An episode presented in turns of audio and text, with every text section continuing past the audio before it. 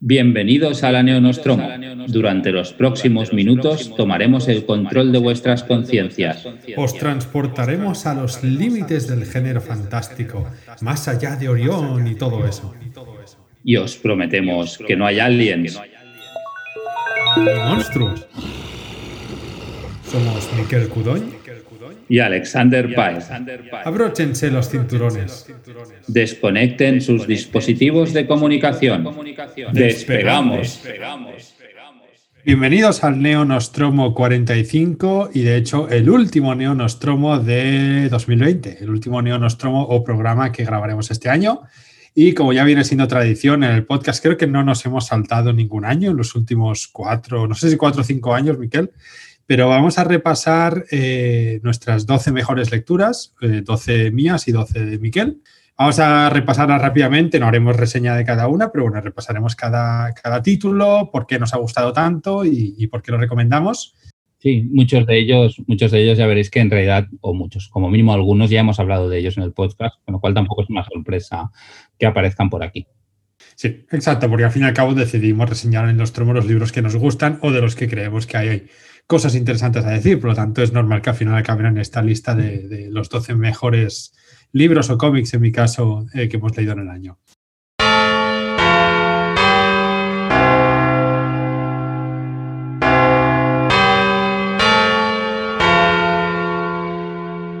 ¿Quieres empezar tú, Miquel, con tu primero? Vale, pues me parece muy bien. antes que nada digo que, y, creo que en el caso de Alex eh, se cumple, ¿no? Yo mm, digo 12 libros, pero no están ordenados de ninguna manera. Es más o menos como me fui acordando de ellos, eh, pero no, quiere decir que el primero que diga sea el que más ni el que menos me ha gustado. Yo no sabría hacer ¿eh? el, libro que más me ha gustado este año. No, no. No sería capaz, porque siempre hay uno que te gusta más por algo, otro más por otra cosa que el otro no tiene.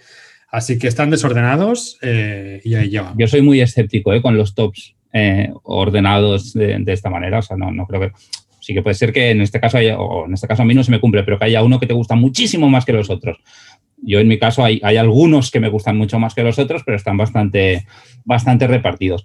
El primero que voy a decir es en realidad el último que he leído entero y del cual en algún momento yo creo que o tú o yo hablaremos en el Neonostromo y en el podcast, video podcast amigo Spoiler Club, también hablaremos de él, que es Piranesi de Susana Clark. Em, me ha gustado muchísimo. Es un libro que no es demasiado largo, es literatura fantástica 100%. Yo no puedo comparar, que, sé que es lo que muchos harían, con el de Jonathan Strange y Mr. Norrell, porque ni he leído el otro libro ni he visto la serie. Probablemente me gustaría, lo tengo en la estantería mirándome ahora, pero es tan extenso que, me cuesta encontrar el momento para empezarlo.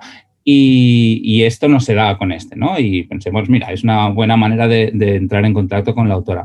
Me ha parecido muy, muy, muy, muy interesante.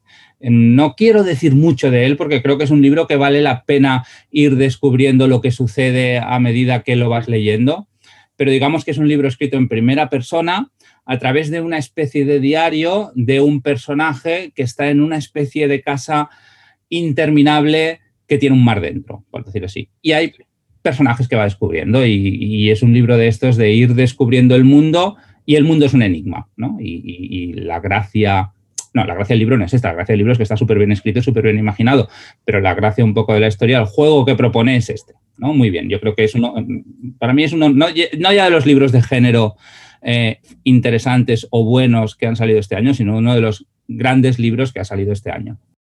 Sí, sí, sin más. O sea, uno de los, de los grandes libros de 2020 y que de hecho eh, salió creo que en septiembre, que da cierre al año con, bueno, no sé, es un, es un, librazo.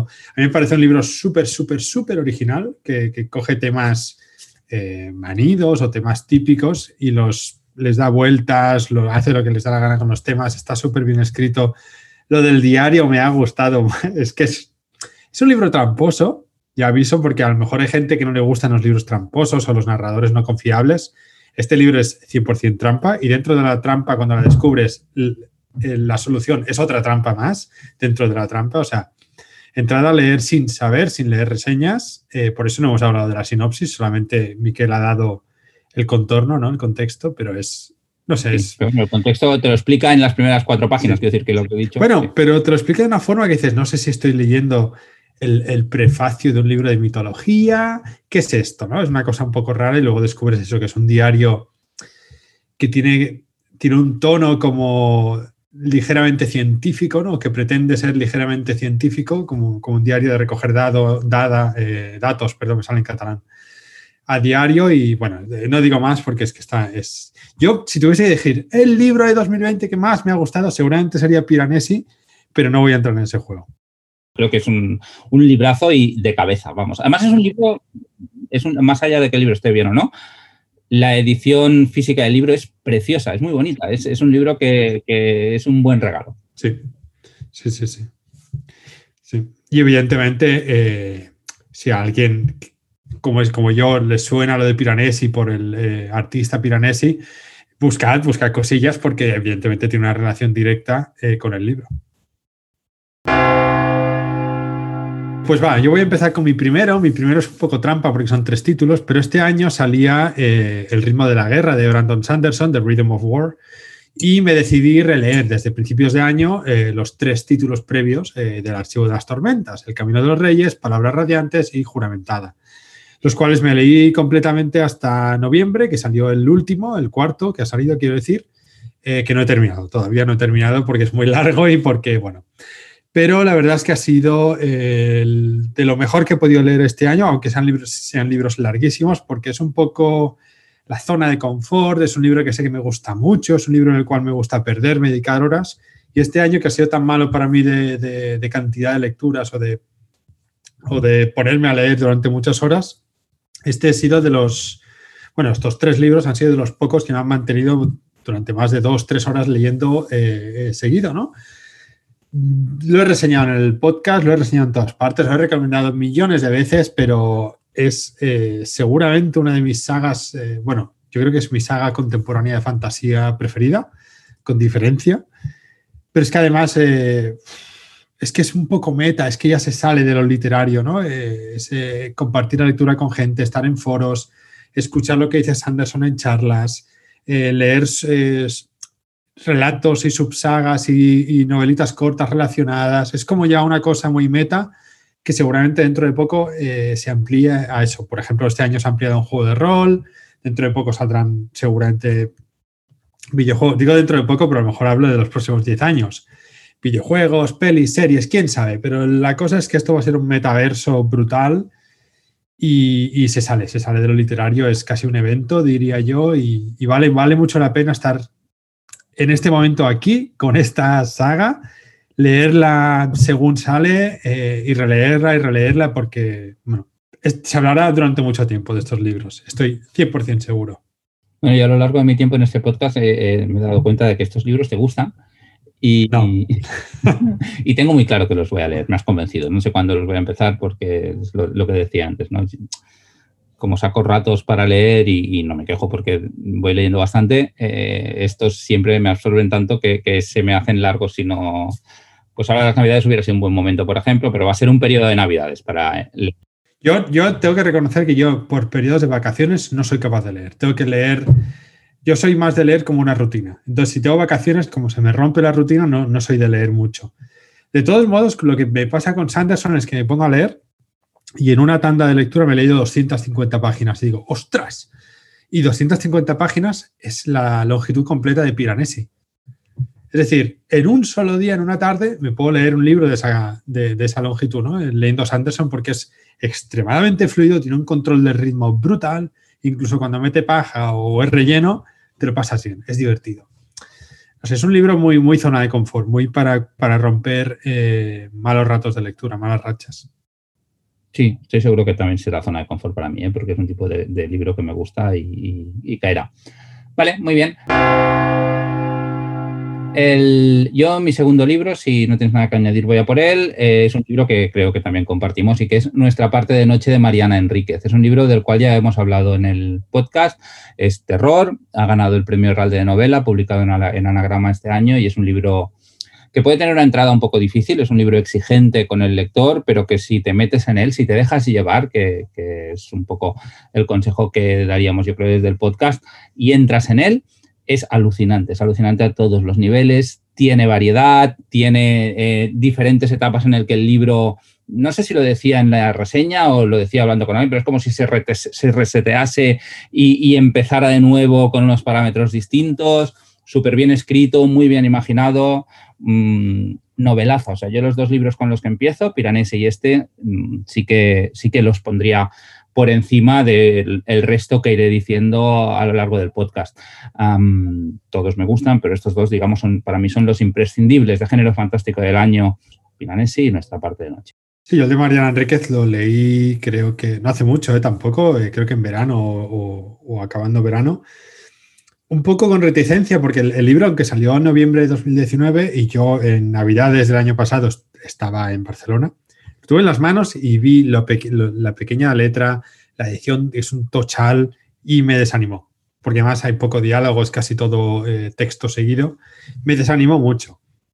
¿Por qué digo esto? Porque si os pasa lo mismo, ignoradlo y leedlo porque es brutal, es brutal, es una pasada de lectura, es una experiencia lectora casi inigualable. Creo que solo lo igualan libros eso como Piranesi o yo tenía la sensación de cuando leí la, caja de, la casa de hojas en su momento, como una, una experiencia muy de alucinar todo el rato, de cada página te, te, supera las expectativas continuamente. Y sí, el consejo es déjate llevar, déjate llevar, supera las primeras 100 páginas y sigue, no intentes darle sentido a todo, tú lee. El libro hace clic.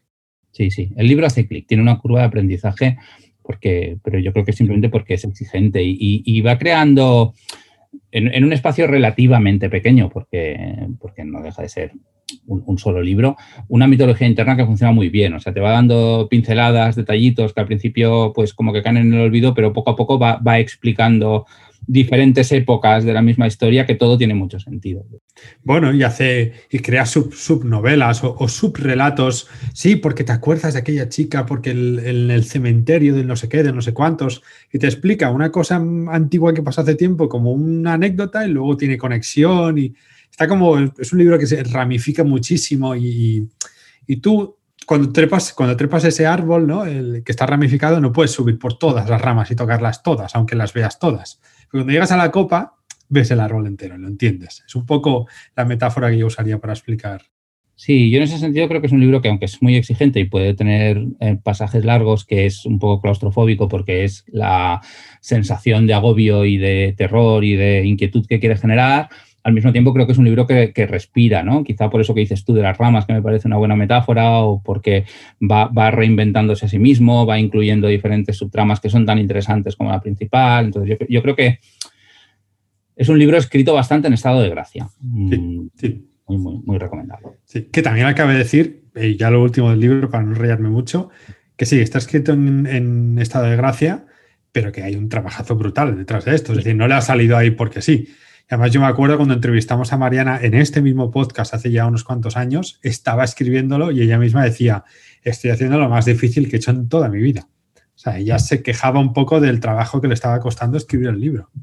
En retrospectiva, se entiende. Sí, exacto. Que en ese momento tú y yo era como, oh, oh qué bien. sí, sí. sí, sí. Vale, pues yo voy a comentar otro que creo que no has leído, Miquel, que es eh, To Be Taught If Fortunate, que no voy a intentar traducir, pero podría ser una aproximación a eh, de ser afortunado si nos enseñaran, yo qué sé, de Becky Chambers. Eh, es una novelita muy, muy, muy corta, creo que son 100 páginas, que salió en, en Tor a principios de año y es uno de los libros que más me han gustado de ciencia ficción. Es una novelita en la cual eh, la Tierra envía un grupo de cuatro o cinco científicos, no me acuerdo exactamente, a eh, investigar el cosmos, ¿no? a investigar planetas, exoplanetas, investigar la biología y todo el rollo. Entonces ellos van por los planetas y tal, investigando, intentando no contaminar nunca estos ambientes. Eh, y evidentemente tiene temas muy de ciencia ficción, yo diría incluso, cómo pasa el tiempo, ¿no? La, la, velocidad espacio-tiempo, cómo se curva el espacio cuando viajas a cierta velocidad, eh, cómo se comunican con la Tierra, ¿no? El, me sale en inglés el delay, el retraso que hay en las comunicaciones, cuántos años pasan en la Tierra, un poco lo que hace eh, la peli esta de Christopher Nolan, que ahora no me saldrá. Eh, sí, Interestelar. Interestelar, un poco lo que hace con lo de las comunicaciones, que pasa el tiempo y tal. Y de pronto dejan de recibir comunicaciones de la Tiera y no saben por qué es. No saben si es porque la Tierra se ha ido al carajo si porque la empresa que los envió se ha ido al carajo y ya nadie se acuerda de ellos porque han pasado muchas décadas desde que salieron de la Tierra, o lo que sea. Eh, y ya no explico más del libro porque es muy cortito, pero bueno, es, eh, es un libro muy bonito, pero a veces yo diría que es ciencia ficción hard, más tirando a la biología que otra cosa, pero es súper accesible al mismo tiempo.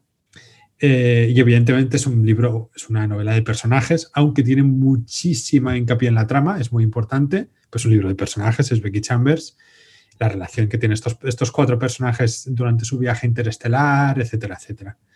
Y no explico más. Eh, muy recomendable, muy cortito, muy de ciencia ficción clásica. Eh, eso, Space, yo no diría que es Space Opera, pero sí, ciencia ficción de viajes en el espacio con cosas hard, científicas.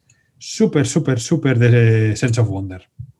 Yo te voy a decir que como este libro ya lo reseñaste en el podcast, te hice caso y lo leí sí que, sí que lo he leído. Ah, sí, no, no sabía que lo habías leído. ¿Y qué te pareció? No, te, no lo comenté, no te lo comenté. No me em, acuerdo. Me gustó menos que a ti, pero, pero entiendo que puede estar en una lista de estas y que es uno de los libros de ciencia ficción interesantes que se han publicado. Yo era el primer, y, y, sigue siendo el único libro de Becky Chambers que había leído, y como era cortito, pensé, mira, pues voy a empezar con este para ver qué me parece. Y, y me, parece, me parece interesante pero a lo mejor había oído hablar tanto de la, de la escritora que, que, iba con unas expectativas que no acabaron de cumplirse, lo cual es injusto para el libro, no tiene nada que ver mis expectativas con lo que el libro ofrece. Seguramente en relectura me gustaría más, sí que aprecio mucho las ideas que tiene, la especulación que hace y de hecho algunas de las incluso relaciones entre personajes que tiene eh, me recuerdan algunas de las cosas que enseña en, espíritu al menos se, tiene cosas en común con la película esta que acaba de salir ahora en Netflix de Cielo de Medianoche, esta del... sí, la película no me gusta demasiado, no, no, estoy comparándolo a nivel de calidad, ¿eh? pero sí que creo que intentan una cosa en algunos sentidos un poco parecida. No, estoy hablando... Bueno, por el tema de, de estar, eh, me sale otra vez en inglés, stranded, eh, como varados, la, la comunicación entre unos y otros, pero yo no le veo más similitudes el tipo de, el tipo de relación entre los astronautas de la base espacial. Mm. Pero en la novela de Becky Chambers, yo me he leído la novela de la peli esta, eh, intenta, la novela intenta ser la del cielo de medianoche, súper meta, profunda, no sé qué, los sentimientos, jaja, y no. En cambio, el de Becky Chambers te describe a los personajes mediante cosas, no te cuenta, sino que te muestra.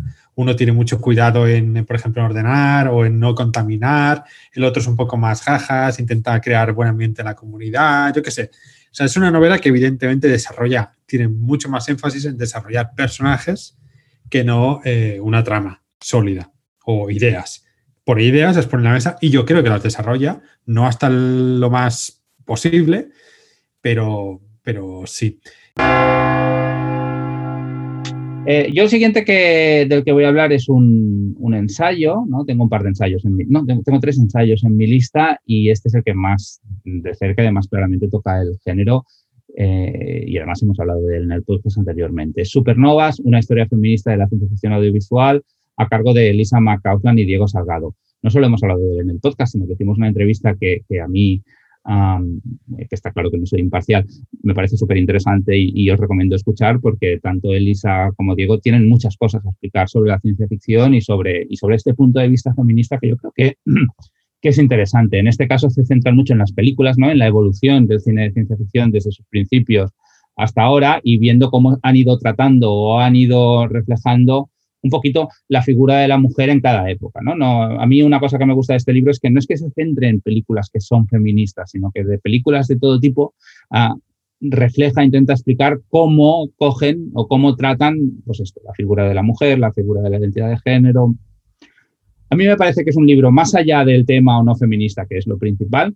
Si te gusta la ciencia ficción, puedes aprender muchísimo. Es un libro de estos que vas haciendo lista constante de películas para ver y que, y que, bueno, que en el fondo la crítica, ya sea literaria o cinematográfica, yo creo que una de las funciones que ha de tener es abrir lecturas, a, abrir interpretaciones a las obras que trata. ¿no? Y este libro, sin duda, lo consigue. Cosas que a lo mejor a ti no se te hubieran ocurrido porque no es tu tema, pues te las pone allí de manifiesto y cuando vuelves a ver las películas dices, ostras, es interesante, está bien, está chulo. Yo creo que es uno si os gusta leer ensayo y os gusta el género, y pues es un libro de los importantes que han salido este año. Sí, yo no tengo más que añadir. De hecho, recomiendo que escuchéis la reseña ¿no? en, el, en el Nostromo eh, en el que, la, eso la comentamos y también la, entrevista que hicimos a, Diego y a Elisa en, otro Nostromo, que es, una de las mejores entre Bueno, siempre digo lo mismo, una de las mejores entrevistas, pero es que todas, el 100% de entrevistas que hemos hecho aquí son muy chulas porque hemos tenido invitados muy guays. En cualquier caso, eh, sí, no tengo más que añadir y, de hecho no es el último ensayo que sale en, este programa, aunque seguramente sea el, el único ensayo, creo que es como de género per se, ¿no? Como es un ensayo sobre el género. Eh, no tengo más que añadir. Tienes alguna cosilla más. No, simplemente decir lo que decías de las entrevistas, añadir que tanto a ti como a mí, bueno, yo creo que hacer entrevistas es uno de los privilegios que tenemos desde el podcast. Me parece fantástico que venga la gente y se preste a hablar cosas de las que saben, con lo cual las disfruto muchísimo y también las recomiendo mucho todas, no por nosotros, que nuestra aportación es más o menos mínima, sino porque es que los invitados son guays. Ya está, no tengo nada más que añadir del libro. ¿eh? Es un libro interesante y que, y que, hay mucho trabajo detrás de este libro y está muy bien explicado. Yo creo que es un, bueno, un ensayo paradigmático de, cómo escribir bien un libro sobre esto. Vale, pues eh, yo voy a recomendar un manga, aunque solo han salido tres tomos. Es la reedición, la enésima reedición de Akira, de Kachuhiro Otomo, que está sacando Norma. esta vez por fin está sacando una reedición digo reedición, pero es traducción de cero, eh, edición completamente de cero, eh, usando el material original en blanco y negro con un papel, si no el mismo, extremadamente similar al cómo se publicó originalmente en Japón. Y bueno, ha salido, creo que el primero salió en 2019, el mes pasado, en noviembre, salió, o a principios de diciembre, creo, el tercero. Yo me he leído los tres ya. Eh, es una pasada, es que no hay. Si alguien no sabe de qué va Akira, pues mira, lo siento mucho, no hace falta que resuma esta historia que ha influenciado tantísimo, eh, yo diría más en audiovisual que en la literatura, pero el género fantástico apocalíptico, ciberpunk, poshumanista, etcétera, etcétera. Es una pasada, el manga es una barbaridad, las viñetas, el dibujo, el control de la perspectiva, los planos, el movimiento, es siempre es dinámico, siempre algo moviéndose, los diálogos, la, cantidad de, espacio que ocupa el propio diálogo, aunque digan poca cosa. Eh, no sé, es, es, una barbaridad, es una locura de manga y vale la pena tenerlo en esta edición porque además es, es muy chula. Es, es, una edición de coleccionista literalmente, aunque el precio acompaña, creo que son 19 euros cada tomo o 18. nada más que añadir. Si solo habéis visto la peli y no os habéis leído el manga, deciros que el manga, o sea, la peli adapta del tomo 1 al 4 luego el tomo 5 y 6 de Akira eh, continúan la historia después de la peli, ¿no? Entre comillas. Pues la peli es contemporánea al propio manga, aunque está dirigida y guionizada por el propio Kachuhiro Tomo. El final del manga no es el mismo que el de la peli, aunque el, bueno, ya lo veréis. Pero bueno, el manga explora otras cosillas más eh, en profundidad y alarga bastante más la historia, pues eso, unas 200, 300 páginas más que son los, los tomos 5 y 6.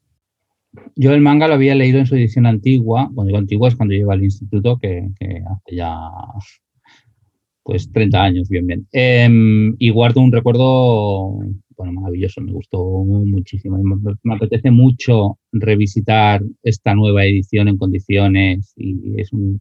Claro, porque además la edición que tú leíste tenía un montón de censura, no solo censura, sino que estaba redibujada por, por por la gente que lo editó.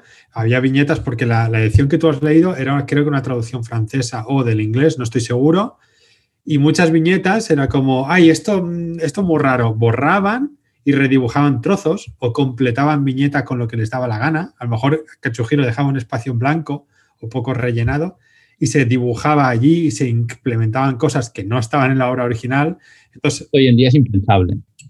Claro, es, un desastre brutal. Pero es que esa edición ha durado hasta, hasta hace muy poco, que creo que Ediciones B o, la propia norma lo reeditó hará cinco años o seis años. Es decir, esta que sale ahora es la primera vez, yo diría que en Occidente, si es que no se ha hecho ya en otros países, por lo menos en español, que leemos el manga como se, como se editó, la historia de verdad, con los dibujos de verdad, con los diálogos de verdad.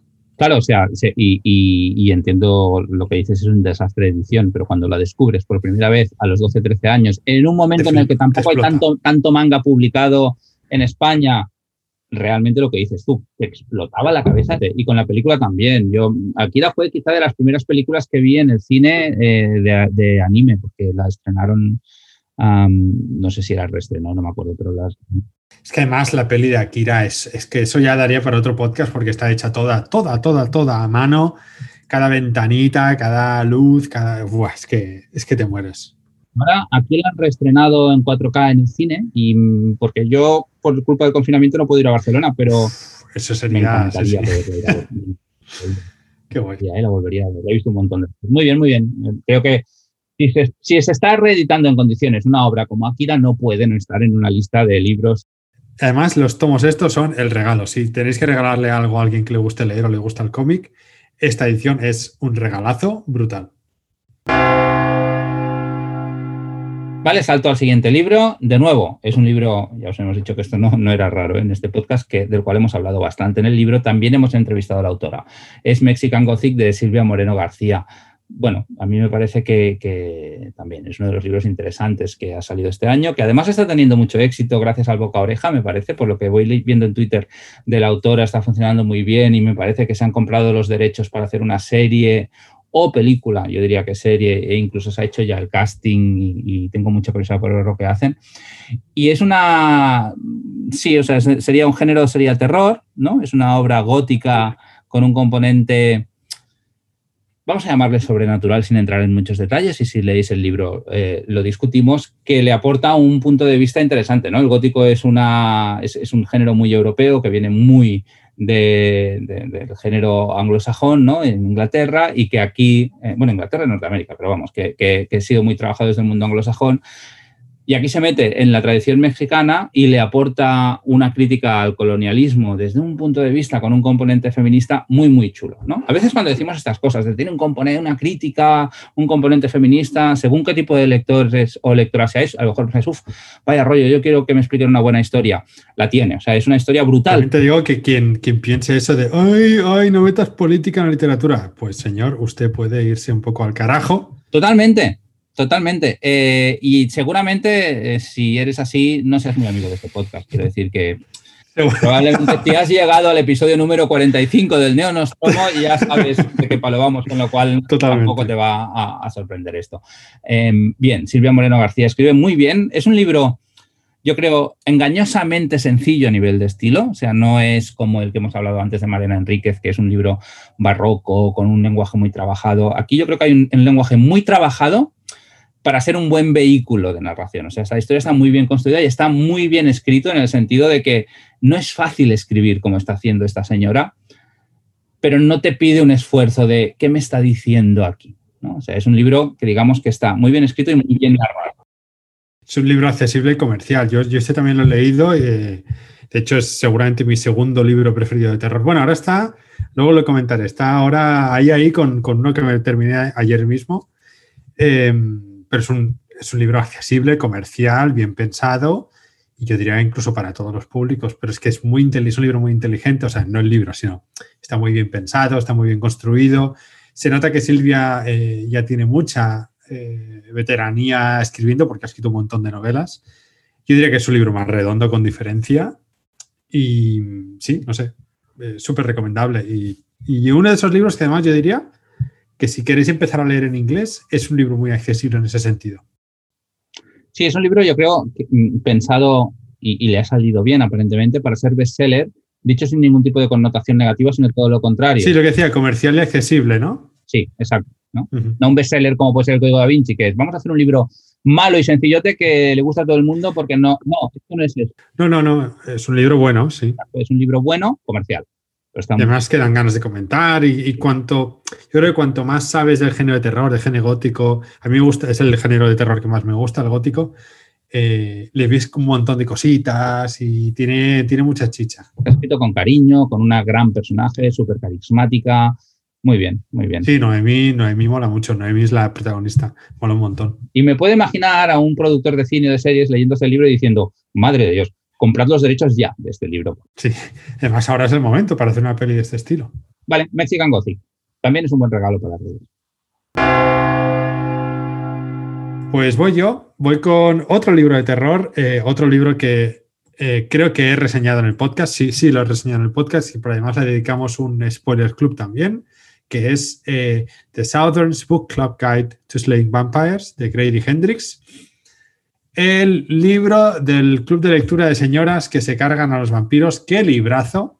¡Qué librazo! ¡Qué novelón! ¡Qué control del estilo! ¡Qué control de la trama! ¡Qué control de los personajes! De la evolución, de, todo. Es una barbaridad. Tengo que decir que cuando Jesús Cañadas, que fue el que nos metió un poco a todos en esto, eh, con Grady Hendrix, dijo, ¡guau! Este es el librazo. Yo tiendo a pensar, fue, ya está, el culturetas esta de este de Berlín, pesado, con sus recomendaciones, no sé, profundas y oscuras, y no. Eh, seguramente el mejor libro que he leído en 2020, a la par que con Piranesi, porque lo he disfrutado muchísimo. Cada página me dan ganas de escribiros o llamaros. Lo, lo estuvimos leyendo los cuatro a la vez bueno, los tres a la vez, porque Jesús ya se lo había leído, llamaros todo el rato, ¡oh, mira esto, mira eso! ¿Y has leído esto? Es una barbaridad. El libro súper divertido, súper... Pero calla, que aún no he llegado aquí. Sí, sí, sí. Súper entretenido eh, y básicamente va de lo que dice el título. Es unas señoras, eh, creo que son los años 20 o 60, ¿no? 60, 70, ¿no? 60, 70, unas señoras que se juntan para, bueno, unas amas de casa, para... Eh, hacer un, club de lectura y leen novela muy, pues, novela rosa, novela romántica, novela tipicona y empiezan a leer true crime, o sea, eh, novelas de crímenes reales, de asesinos reales y de ahí ya pasan a novela de terror, se leen, creo que se leían Drácula, ¿verdad? O, o leen cosas chungas y de pronto aparece un monstruo en el pueblo. Bueno, ellas viven en una especie de barrio suburbial de, de clase de gente media de clase media alta, y allí aparece un señor muy extraño. Y ellas, con todo esto que tienen metido en la cabeza, hostia, un psicópata, un asesino, un vampiro. Y no cuento más, echadle un ojo porque es un novelón increíble, un, no sé, control de los temas, un homenaje brutal al género de terror en general, un grandísimo homenaje también a las novelas pulp, pero al mismo tiempo es una novela como novela, como libro, excelente en todos los sentidos. Creo que tiene muy poquitas pegas. Y también podría, si se hubiese, a lo mejor el título es un poco me, que decir a nivel comercial, pero vendido de otra forma, esto es un bestseller. Sí, yo creo que es lo que iba a decir, ¿eh? que igual que decíamos antes de Mexican Gothic, es un libro escrito con ánimo de bestseller bien hecho, es un buen libro comercial. quizás este, no, sí, también le puede gustar a, todo el mundo, pero sí que es verdad que por el título habrá gente que, se aleje del libro no gente de los que escuchan este podcast, porque ya seguramente les gusta este tipo de libros, pero puede ser menos atractivo a priori si no te gusta el género. Eh, está ambientado en los 90, ahora estaba consultando mientras, mientras hablaba, ¿no? un poquito más tarde de lo, que, de lo que decías, pero bueno, que sí, piensa que en los libros que están comentando hay, muchos que, son de después de eso. Y, es una fiesta de libros, una fiesta de libros. O sea, a veces es muy ¿cómo, decirlo? Digamos que cuando saca los puñales de dar miedo da mucho miedo, ¿vale? O sea que, el libro transcurre dentro de un tono más o menos realista, pero cuando se pone el disfraz de, vale, vamos a empezar con el terror, lo hace muy bien, sí. lo hace muy bien. Sí, sí, sí. Yo no sé si miedo porque... Mal rollo. A, mí es una palabra complicada, sí, es mal rollero a tope. Da mucho mal rollo, da mucha, es muy tenso, es un libro súper tenso, tiene mucha intriga y sobre todo da mal rollo y, en ocasiones da asco. Tiene cosas que dan asco. Miedo, no sé. Yo creo que nunca he leído un libro que digas, ostras, qué miedo. A lo mejor alguno de Lovecraft sí que te da pesadillas. Pero miedo siempre me parece una palabra muy difícil de, asociar a, un libro o una peli. Mal rollo, dejémosle, mal. Pero sí, es eso, mal rollo. Mal rollo increíble, sí. Mal rollo y mucha frustración. Hay escenas que generan mucha frustración al lector no por el libro, sino por lo que está pasando. De decir, cuando un libro te dice, ahora tienes ganas de entrar aquí, tienes ganas de entrar en la historia y hacer algo, ¿verdad? Cuando un libro te consigue eso, ¿no? Por ejemplo, la escena del club de lectura, que no diré más, que tú quieres entrar en el puto libro y cambiar las cosas porque, Dios mío, cuando un libro consigue eso, que te impliques tantísimo en la historia, es, ah, no sé, lo ha conseguido. Además que yo creo que si te interesa el terror ah, y si te gusta la figura del vampiro, le da un giro interesante, o sea, hace un, vampiro, yo creo que los grandes libros de, cualquier tipo de monstruo, los que recuerdas son los que de alguna manera le dan algún giro que sin renunciar a todo lo anterior le dan un puntito de novedad. Y yo creo que esto lo hace muy bien. Reinventa muy bien el vampiro sin hacer, sin hacer, sin ponerle purpurina, digamos, ¿no? Sin hacer un. Muy bien. Yo a lo mejor me gusta un poquito menos, o sea, para mí no, está a la altura de Piranesi, pero da igual. O sea, es, de hecho, vamos a hacer un semi-making of del, una nota de making of del podcast cuando hemos hecho las listas iniciales había libros que se repetían y este era uno de los libros que me dijo, bueno, va, pues para ti. ¿vale? Es decir, libros que claramente los dos lo teníamos en la lista. sí. Sí, pero, pero si te fijas, mm, creo que hasta, hasta ahora, excepto uno, eh, los hemos leído todos, ambos. O sea, vamos muy a la par. Creo que otros años eh, nos hemos diferenciado más, a lo mejor porque este año hemos leído menos cantidad y entonces hemos eh, coincidido más, pero, pero está siendo un, unas 24 campanadas, muy 12 campanadas. Sí, bien, bien. Sí. El, al final sean 24 porque nos hemos repartido, pero bueno, sí. Vale. Sí. El siguiente libro es un, yo creo que con, se puede nombrar con todo derecho ya, un, un, nuevo clásico de la ciencia ficción y del relato. También hemos hablado de él en el podcast, que es Exhalación de Ted Chiang.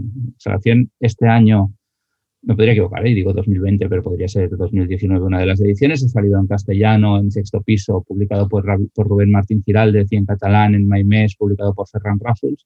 Las dos ediciones excelentes y es un libro de relatos de ciencia ficción brutal, brutal. Hemos hablado de él, si os gusta. Yo, yo siempre asocio, no sé por qué, ¿eh? a Ted Chiang con, con Ken Liu en el tipo de ciencia ficción que hacen, aunque en realidad se podrían encontrar muchas diferencias entre los dos, pero digamos de ciencia ficción que te hace pensar, ¿no? Ciencia ficción que te plantea un tema y que dices, ostras, ¿no? Como, de nuevo, una cosa muy diferente, pero que también me pasa con los de Black Mirror, que te hacen ciencia ficción claramente especulativa, que lo que pretenden es generarte una reflexión sobre algún tema.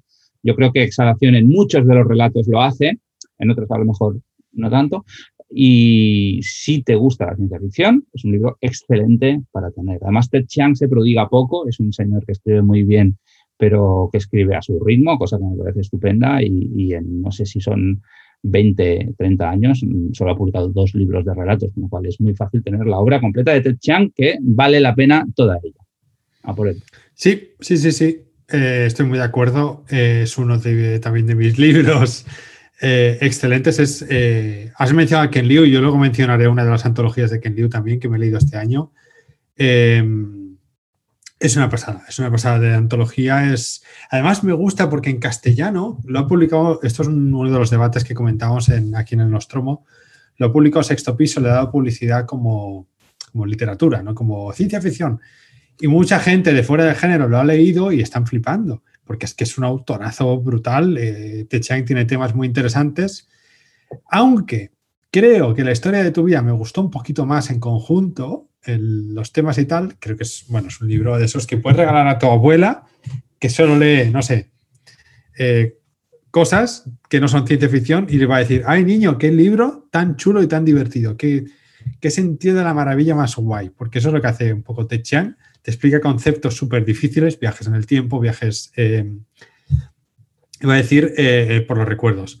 Tema de memoria temporal también, cosas de fantasía muy locas, como portales, cosas así como muy clásicas en, ese sentido, y te las explica como, no sé, como quien come pan. Muy sencillo de entender, muy accesible, y de pronto dices, hola, he entendido un concepto muy complicado en una historia muy interesante con personajes muy chulos y, no sé, la sensación que te da al terminar cada relato es muy enriquecedora.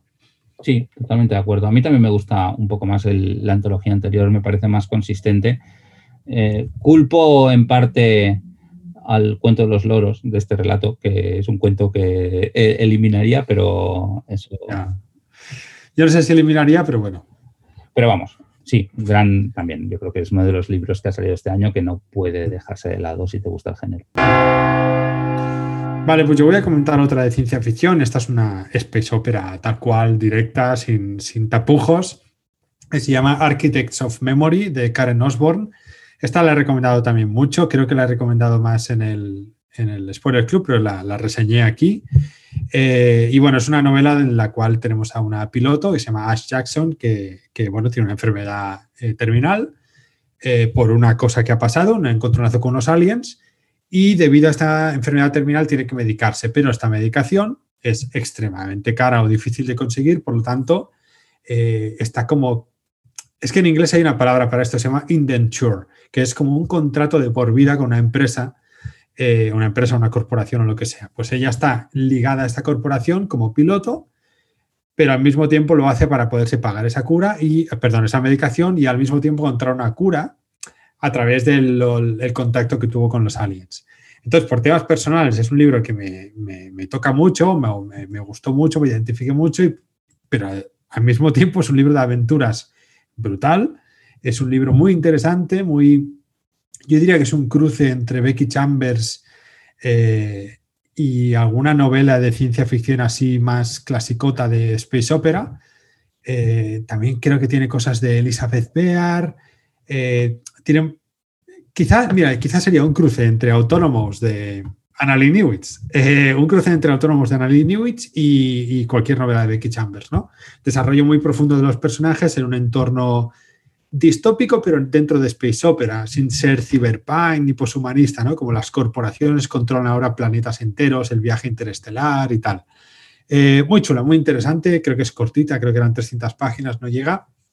Eh, también tiene representación queer, representación LGTB, eh, se habla mucho eso de, gente discapacitada o con discapacidades que quieren seguir trabajando, deben ocultar estas, estas enfermedades o discapacidades para poder seguir dentro del ciclo laboral, ¿no? Que, no se las aparte del mundo y se las olvide.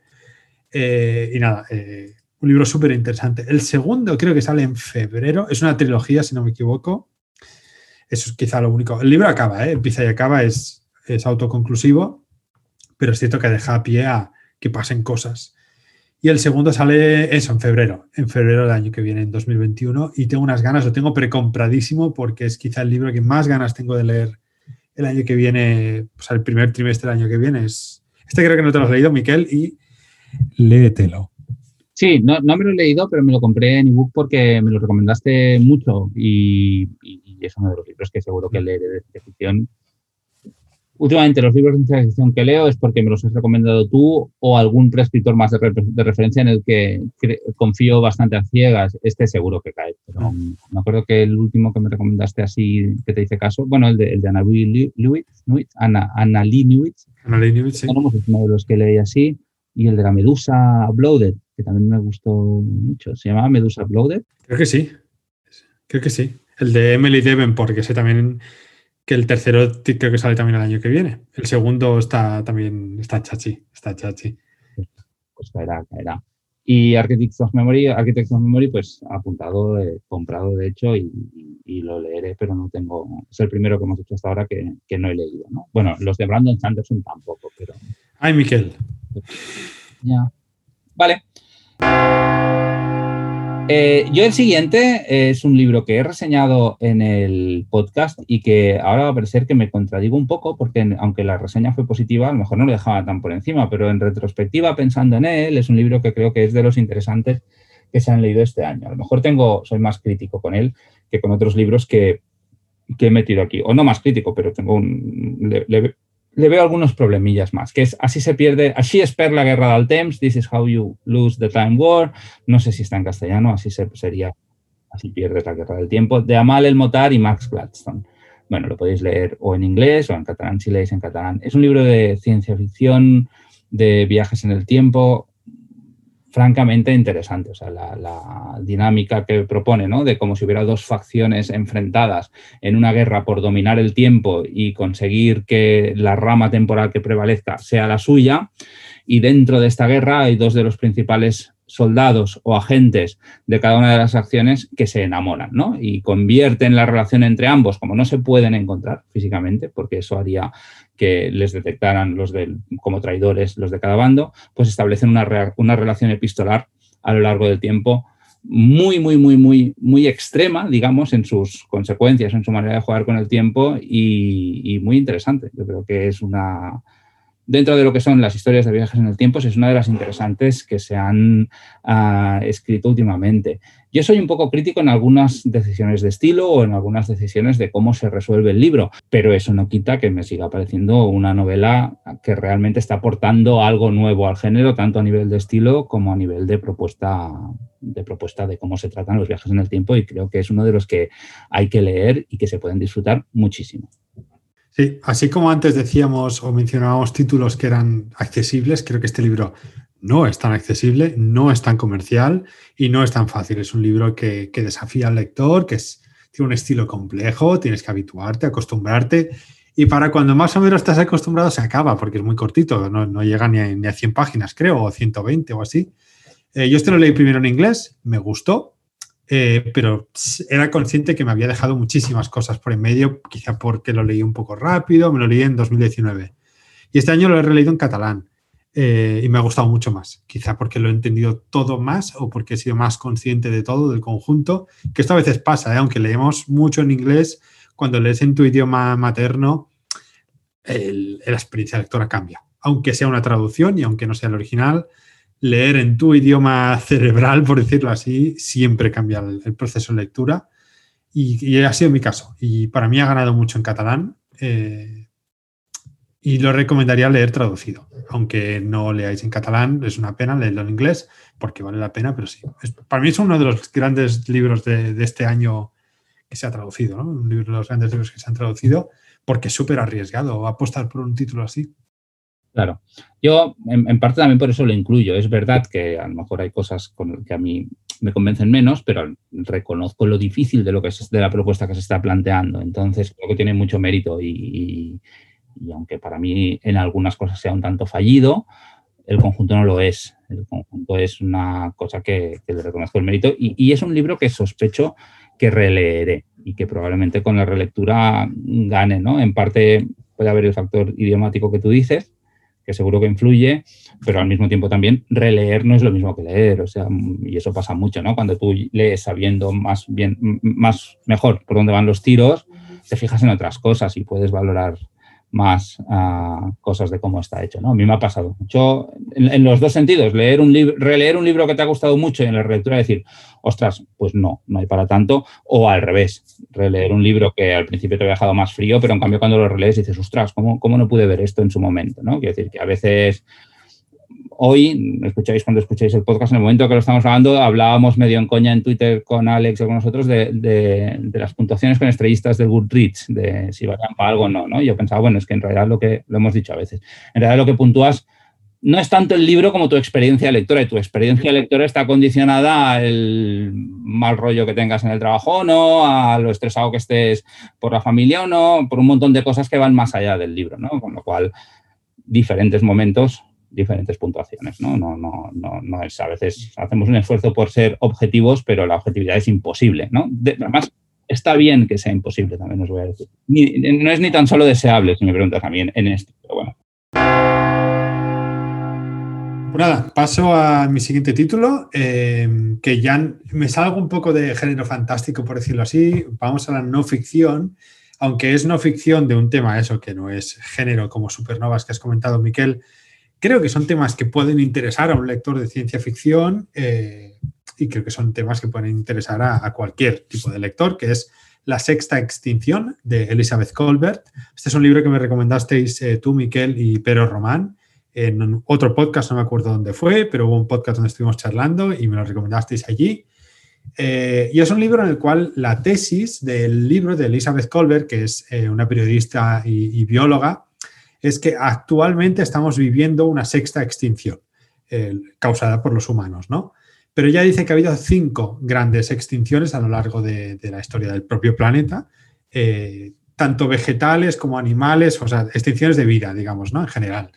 Por ejemplo, una de ellas es la, extinción de los dinosaurios, ¿no? O, eh, otras, otras extinciones que lleva desarrollando a lo largo de, de, la tesis, que divide eso en 13 capítulos. Cada capítulo eh, dedicado a un animal o eh, forma de vida, como, como, los arrecifes, ¿no? que no es un animal, sino que es un, conjunto de, seres vivos que, bueno, que, por sí mismos no podrían vivir eh, aislados, quiero decir.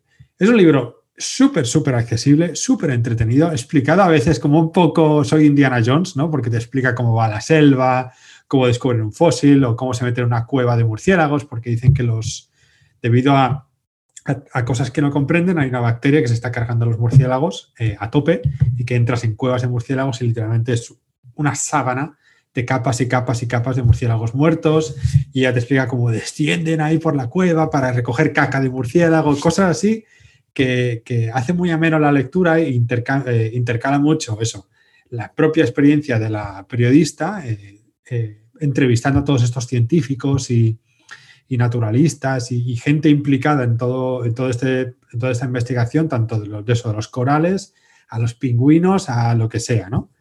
Eh, y bueno, básicamente la tesis final dice que esta sexta extinción, que estamos ahora en plena sexta extinción, ya no es reversible, ya tiene sus consecuencias y va a tener peores, es que básicamente nos vamos a cargar no el planeta, pero sí la diversidad. La diversidad se está acabando y van a quedar las especies más comunes, más fuertes o que mejor se han adaptado a muchas cosas, que son humanos, ratas, palomas, gatos, perros, cosas así y que cosas más frágiles como no sé, el pajarillo amarillo con franjas rojas de la isla de Haití de no sé qué, adiós. Eh, es un poco la tesis final del libro. Vale mucho la pena leerlo, creo que es muy esclarecedor, es un poco triste porque también enumera muchas cosas que se han extinguido, qué se va a extinguir, cómo va a afectar al ecosistema general del, planeta y también a los microecosistemas. Eh, y yo tengo ganas de releérmelo dentro de poco, me parece. Es un libro que creo que ya tiene sus años, que tiene a lo mejor 10 años ya o, o, 9, pero es súper actual. Está súper, súper, súper actual y nos habla de, de, lo que estamos viviendo ahora mismo, que de hecho tiene 6 años, perdón, he dicho 9, pero tiene 6. Nos habla mucho de, del momento en el que estamos ahora mismo, que estamos en plena crisis climática, eh, donde la cual ya no hay vuelta atrás. Eh, vamos a tener que sufrir las consecuencias y no solo son dos grados de temperatura más, van a ser bastante mayores. No es catastrofista, no es un libro para nada catastrofista, al contrario, creo que es muy constructivo y nos dice un poco, no nos da soluciones, pero sí que te ayuda a reflexionar de manera positiva, no como, oh, un tsunami va a matar a tus abuelos, sino es bastante, bueno, sí, constructivo, interesante y muy accesible. Entonces, Miquel, me suena que, que se lo recomendarás a tus, a tus alumnos, ¿verdad?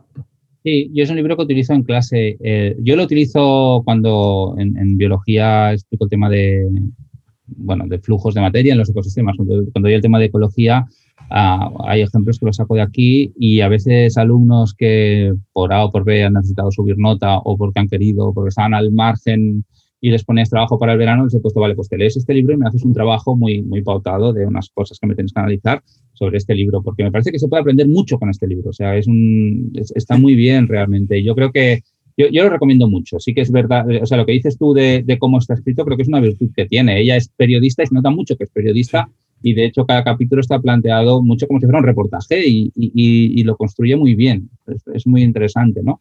De estas cinco extinciones reconocidas, de hecho la de los dinosaurios es la última, ¿no? Desde la de los dinosaurios no se había producido ninguna, ¿no? Que parece, ostras, hace tanto de los dinosaurios, todas las otras son anteriores y como dice Alex, esta es la primera que está causada directamente por la mano del hombre. Sí, que habla, habla de muchas microextinciones, por ejemplo, habla de cómo las colonizaciones durante bueno, el siglo XVII, llegabas a una isla, ves un, ave muy grande que, que, no tiene, como no ha tenido depredadores rápidos, no huye, los humanos llegan allí con hambre, se las cargan a todas, ¡pum!, ave extinguida. O, o cómo eso, las rutas marítimas ponen ratas o sapos en otros ecosistemas y los desequilibran y se los cargan. Es decir, nuestra sexta extinción no es de 2017 a 2020, lleva siglos ocurriendo. Yo creo que además, bueno, y por la deforestación y por un montón de cosas, pero yo creo que, una de las cosas interesantes de este libro, si, si no vienes del mundo de la ecología y de la biología, es que ilustra muy bien la idea esta de que, de que es una red, ¿no? De que es una, una red ecológica en la que todo está relacionado. Y si acabas con la biodiversidad, no es que acabes con una especie y ya está, o hay una menos, o hay 20 menos. No, es que esta que has, con la que has acabado supone una, un trastorno que se propaga al resto de la red y puede afectar a otras especies o puede hacer que cambie el equilibrio de, entre los números, entre las cantidades o las relaciones entre otras especies, ¿no? Y, y, pone ejemplos muy chulos en el Amazonas, de la riqueza, la biodiversidad de allí, en la que cada nicho ecológico está ocupada está ocupado muy precisamente por una o más especies que generan la materia orgánica que utilizará la siguiente especie o a la vez o son la presa de otra de orden superior. Es muy, muy, muy, muy interesante y realmente yo creo que un poco, para esto va a parecer que lo digo muy, muy exagerado, pero creo que es así, creo que es uno de aquellos libros que un poco cambia tu forma de ver el mundo, a no ser que todo esto ya lo sepas. O sea, depende de qué ámbito vengas o qué mm. intereses hayas tenido, el libro no está descubriendo nada nuevo, pero explica muy bien cosas con las que yo creo que una gran parte de la población no está o no estamos tan familiarizados y, realmente la idea de ecología es mucho más compleja de lo que puede parecer a veces. No, es una cuestión simplemente de número, de que donde había 20 especies, ahora hay 5. Sí, pero ¿cuáles son las consecuencias? ¿Por qué decimos que es tan importante que la biodiversidad se preserve? Joder, porque es muy importante. O sea, un ecosistema con mucha diversidad es mucho más estable a cualquier cosa que lo quiera desestabilizar que uno con pocas especies. Y cuando decimos que es menos estable, que si se destruye, se destruye también para nosotros, ¿no? Y no puedes cultivar, bueno, es, mm, yo creo que es interesante y estoy de acuerdo con Alex en lo que dice de que este libro no es exactamente de género, pero sí que apela a un tipo de imaginación, incluso a un tipo de sentido de la maravilla, si me apuras, que se ve en la ciencia ficción. Es el tipo de temas que mucha ciencia ficción toca. Sí, de hecho yo, ya por acabar, ¿eh? por no, no alargaros mucho, porque de hecho podríamos dedicarle un programa entero solo al, título, porque es, apasionante este libro. Em, a mí no últimamente cada vez me gusta menos la, la, novela posapocalíptica, ¿no? el género posapocalíptico distópico, porque estamos viviendo tiempos muy chungos, muy oscuros, y la verdad es que no me anima mucho leer eh, cómo todavía se puede ir muchísimo más a la mierda. En cambio, este libro yo creo que te habla de un futuro posapocalíptico, te está hablando de un apocalipsis, de una extinción masiva a nivel planetario, pero lo hace eso con un tono eh, triste, más, más triste que no, vamos a morir. No es, es muy crítica, pero a la vez te dice, vamos a morir, no, y hay soluciones. De hecho, hay mucha, mucha, mucha gente trabajando en esas soluciones. Hay mucha gente que está eh, aguantando esa piedra enorme que cae ladera abajo y que vemos de lejos y nos llevamos las manos a la cabeza. Hay una comunidad brutal de gente trabajando por estabilizar eh, microclimas ¿no? o microecosistemas. Están allí trabajando cada día y gracias a esa gente yo creo que estamos aquí. Y yo creo que cabe honrar todos esos nombres porque el autor hace muchos name drops. Eh, y los hace, y yo creo que es gente que son héroes, o sea, es gente, no, esta persona literalmente está conservando eh, las células de no sé qué planta que se va a extinguir, por si en el futuro existe una tecnología que nos sirve para, pues, ponerla otra vez por ahí. Eh, cosas de estas, como son como cosas muy pequeñitas y, hace un poco el paralelismo con lo de la red que dices tú. Una cosa afecta a otra en cadena, pero al mismo tiempo las poquitas cosas que hacemos cada uno, eh, nosotros, los humanos, eh, también afectará en el futuro a nivel positivo. Entonces, a mí me gusta mucho esa constructividad. Podríamos decir que es hope punk, ¿no? Ahora que está de moda el término, porque ya te dicen, no, no nos vamos a morir, pero vamos a intentar minimizar los daños lo máximo posible y a ser mejores. Y vamos a ser mejores no con un aplauso a las 8 de la tarde en el balcón, sino realmente tomando una parte activa en, lo que nos toca. Y ya paro con el libro, porque es que la verdad es que es apasionante. Sí, sí, sí, totalmente de acuerdo. Me parece muy bien que esté aquí incluido. Además está traducido al castellano por la editorial Crítica, me parece, y, bueno, es fácil, es fácil de encontrar. Yo voy a seguir en la misma línea, ¿eh? voy a seguir con un ensayo que además no es exactamente sobre ecología, pero trata de las, sí que trata muchas ideas en común y me parece que es una buena continuación después de la sexta extinción. Eso se llama ah, Orígenes está publicado en castellano también. Orígenes como la historia de la Tierra determina la historia de la humanidad, ¿no? Yo lo he leído, yo en este caso lo he leído en inglés, Origins, pero bueno, que la edición es, es la misma.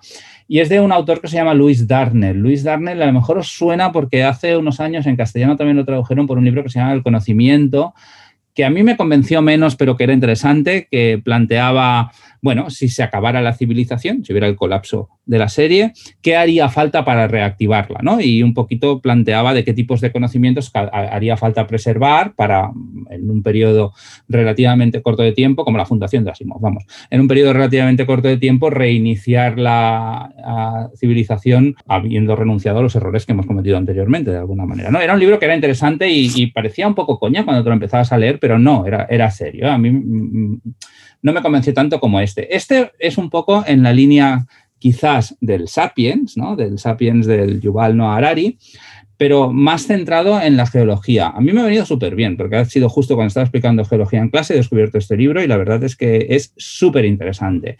Y mezcla geología, historia, antropología y ecología para hacer un repaso a la historia de la Tierra desde, desde sus orígenes para justificar cómo somos ahora, ¿no? Y cómo, por ejemplo, a lo largo de la historia, en Estados Unidos, por ejemplo, cuando han ganado los demócratas, ha sido, ah, no me acuerdo si eran los demócratas o los republicanos, pero históricamente ha sido... Eh, en las zonas en las que había determinados yacimientos de, de minerales, porque eso ha explicado las migraciones, ha explicado qué clases sociales han acabado viviendo en un sitio u otro. Es muy, muy interesante como libro que va conectando diferentes ideas de formas que eh, seguramente no te esperarías, ¿no? Maneja una cantidad de información muy, muy, muy, muy elevada, que es lo mismo que hace eh, Noah Harari en, en, sus libros de Sapiens o en el de 20 lecciones, y que es muy, muy, muy, muy interesante es de nuevo un libro de estos que cambia un poco tu forma de ver el mundo, ¿no? Y te va hablando de se van a acabar los recursos naturales o no, ¿no? Se van a acabar los combustibles fósiles, ¿para qué los usamos? Eh? ¿No se utilizan determinados elementos? ¿Cómo los hemos llegado a utilizar? ¿Cómo condiciona esto la economía? Habla de la biodiversidad también, ¿no? ¿Cómo afecta cómo nos hemos movido los humanos a las diferentes especies? ¿Por qué hacemos monocultivos aquí y no aquí? Yo lo recomiendo muchísimo y apela de nuevo al mismo tipo de sentido de la imaginación, de, hacerte una visión general de por qué el mundo es como es desde un punto de vista científico. Mm, muy, muy, muy interesante. No es un libro corto, pero lo comienzas y no puedes parar. Eh, está publicado en castellano en debate, también como La Sexta Extinción, y son primos hermanos. Pues yo este no me lo he leído, no lo conocía y y me lo acabo de, apuntar en la lista de cosas para comprar en enero porque me llama mucho la atención, me interesa mucho y de hecho últimamente me apetece más leer, más que divulgación periodística, eh, un tipo de divulgación a lo mejor más filosófica como la de Noah eh, que comentabas antes o como la que estás comentando ahora, ¿no? que tiene esa parte científica pero también con una perspectiva filosófica.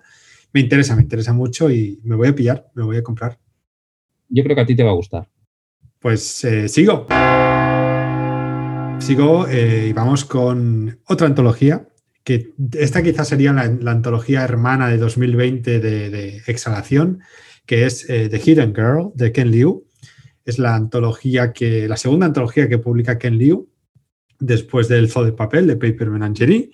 Y bueno, evidentemente son eh, una serie de relatos en Solo tengo una queja con este libro, ¿vale? Me gusten más o menos los relatos que en general me han gustado mucho, eh, de hecho, tengo una queja y media.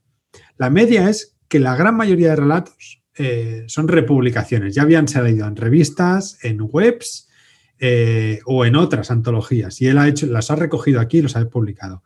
Entonces, ¿qué pasa? Que cuando me ponía a leer un relato decía, ay, sí, ya lo he leído, ay, sí, este lo he leído en Cuentos para Algernon, ay, sí, este lo he leído no sé dónde, ¿no? Era un poco como, ah, no estoy encontrando material nuevo, aún así es súper disfrutable, es que el Liu, es decir, esa literatura como mucho más, que, es, que, bordea una literatura más general o más accesible para cualquier eh, persona, pero a la vez trata temas muy de género, es muy de personajes. Eh, para mí, Ken Liu también es muy... Si tuviese que comparar a Becky Chambers, diría Ken Liu hace lo mismo que hace Becky Chambers, desarrolla muchísimo personajes, relaciones interpersonales, sobre todo paternidad o maternidad, la trata muchísimo. Y luego la queja viene porque un buen cacho del libro, ciento y, que creo que 100 páginas, 110 páginas, es, eh, es un cacho de la tercera novela de la dinastía del diente de león. Y yo no me he leído el segundo libro de esa trilogía. Cuando llegué a eso y vi que el libro son 300 páginas, pues es un tercio del libro, es un cacho de una novela que va a sacar en el futuro. A mí esto me parece muy feo, me parece un poco una estrategia de marketing rara. Yo hubiese sacado ese fragmento en una web, que me lo ponga en un libro que me he comprado en tapa dura porque me gusta tener los libros de autores que me gustan en físico. No sé, me, no me gustó, no me gustó nada. Em, la antología es excelente, eh, eso con altibajos, evidentemente habrá relatos que más o que menos. Me sigue pareciendo que el zoo de papel es superior, muy superior, con unos relatos que también es verdad que el zoo de papel era recoger relatos de aquí y de allá eh, pero tiene relatos muchísimo más lúcidos, mucho más en estado de gracia, como decías tú antes, Miquel, eh, y en general mejores. ¿La he disfrutado? Sí, claro, es Ken Liu. Es difícil no disfrutar de Ken Liu, pero cuando entras dentro de Ken Liu, dentro de su eh, cosmología de novelas, pues este, este conjunto de relatos no es lo mejor que ha sacado nunca. tampoco evidentemente es malo, es que no sé si me estoy explicando muy bien. Es muy bueno, pero dentro de todo lo bueno que tiene Ken Liu no es de lo mejor. No sé, yo este, me llamaba la atención, me echa mucho para atrás lo que has explicado del, de la gracia de los reyes, que eso también me parece un poco un timo, pero bueno, en cuanto a los relatos, la parte, digamos, el componente de antología del libro sí que me interesa mucho. Yo como nunca leo relatos en, revistas ni en webs, todos van a ser nuevos para mí. Ah, genial. Pero tampoco te lees la antología de cuentos para el Guernón, que por cierto, entrad en su blog, Cuentos para el Guernón, que cada año te eh, da gratis una, pues un ebook de a lo mejor casi 500 páginas, porque son un montón de relatos que traduce gratis. Aunque creo que eh, Cuentos para no hace un trabajo fenomenal y voy a confesar que no, me he leído nunca ninguno. He leído cuentos concretos, ¿eh? pero, pero es que soy muy mal, muy, muy, muy mal lector de relatos.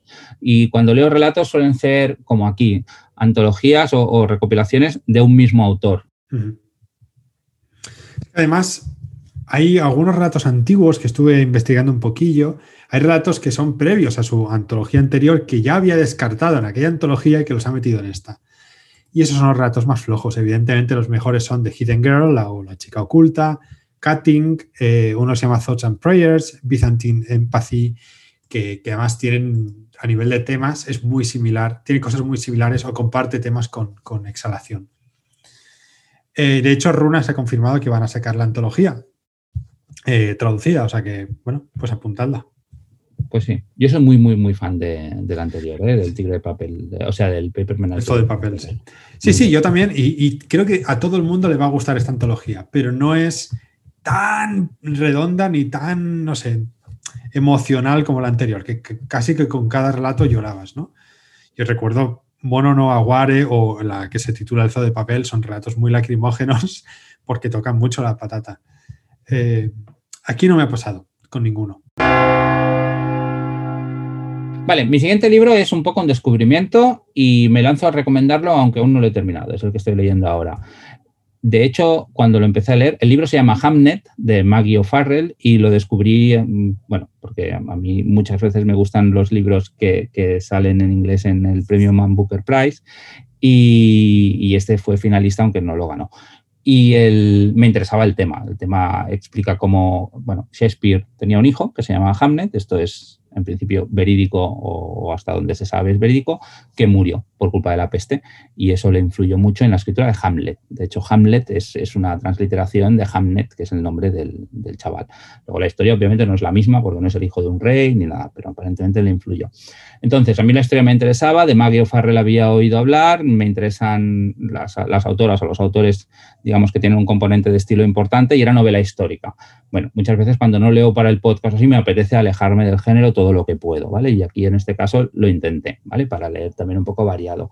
Vale, lo intenté sin éxito porque después lo he empezado a leer y a medida que vas leyendo el libro te das cuenta de que uno de los personajes fundamentales de la trama tiene un componente paranormal que es fundamental para ah, cómo progresa la trama. ¿no? Entonces está un poquito en el límite dentro de lo que hemos explicado aquí. Eh, bueno, a mí me interesa muchas veces ver cómo juega el fantástico en, libros más mainstream. Yo creo que aquí eh, la voluntad de la autora es más hacer una novela histórica, pero sí que juega muy bien con un, con un componente no realista que sabe utilizar, no necesariamente, digamos, porque sea, no lo sé si lo es o no lo es, ¿eh? pero porque beba de una tradición fantástica, pero la está utilizando bien.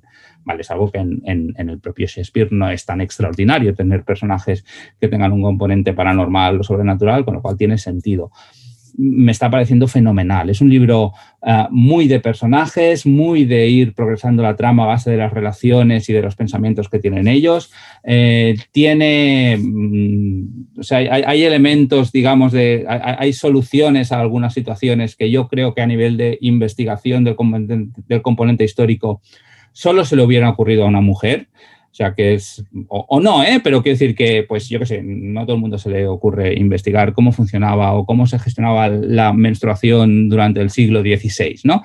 Y, ahí es importante en algunas cosas. Bueno, y es un libro que, que estoy disfrutando muchísimo. Pide su tiempo, no es un libro súper largo pero yo estoy necesitando tiempo para procesarlo, lees un ratito y dices, ostras, a ver aquí qué ha pasado, pensemos un poco. Y puede ser un descubrimiento. Yo creo que si no es Brandon Sanderson ni lo pretende, pero si te gusta la buena literatura y te interesa un poco ver cómo juega el fantástico a veces en, terrenos que no le son tan característicos, es una buena novela. Es una novela fabulosa y, yo creo que, bueno, si me da tiempo a terminarla, que seguro que sí, antes de que termine el año, sin duda va a estar en mi lista personal, no ya de sino de, novelas preferidas del año. No, no, conozco mucho de la autora, iré, buscaré más sobre ella porque ha sido un descubrimiento y, es un poco novelaza, la verdad. Y además habla de Shakespeare, que es un tema que a mí siempre me llama la atención y, me interesa.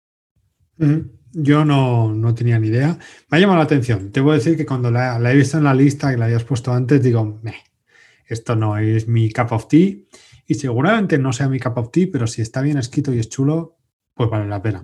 Claro, yo a veces antes hablabas de la zona de confort. Yo tengo una zona de confort muy clara a la que me gusta ir, pero a veces mm, me gusta salir de ella, ¿no? Y es es uno de los que.